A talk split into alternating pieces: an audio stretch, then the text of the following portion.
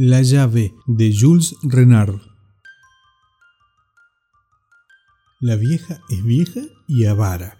El viejo es aún más viejo y más avaro. Pero ambos temen por igual a los ladrones. A cada instante del día se preguntan, ¿tienes tú la llave del armario?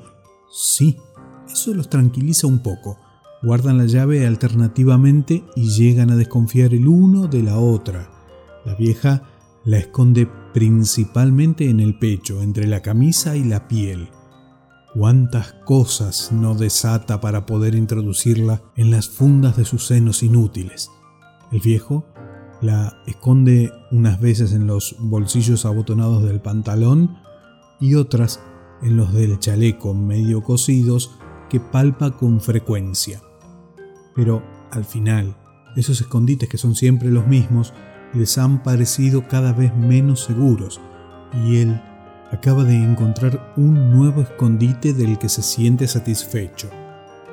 La vieja le pregunta, como de costumbre, ¿Tienes tú la llave del armario?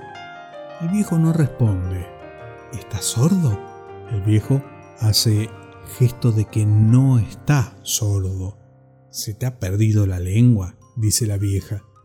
Lo mira, inquieta, tiene los labios cerrados y las mejillas hinchadas. Sin embargo, su expresión no es la de un hombre que se hubiera quedado mudo de repente, y sus ojos expresan más picardía que espanto. ¿Dónde está la llave? dice la vieja. Ahora me toca guardarla a mí. El viejo sigue moviendo la cabeza con aire satisfecho con las mejillas a punto de reventar.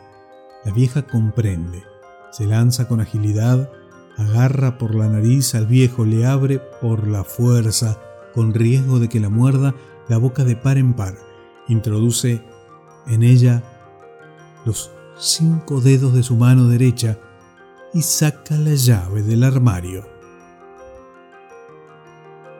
Escrito por Jules Renard, La llave